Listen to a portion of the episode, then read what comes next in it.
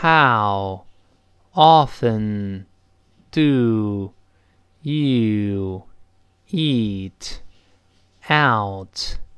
Shelley, well, very often I eat out almost five times a week.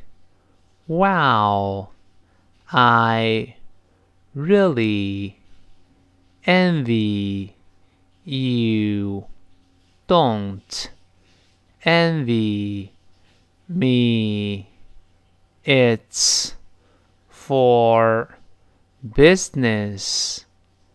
In fact, I'm sick and tired of restaurant food.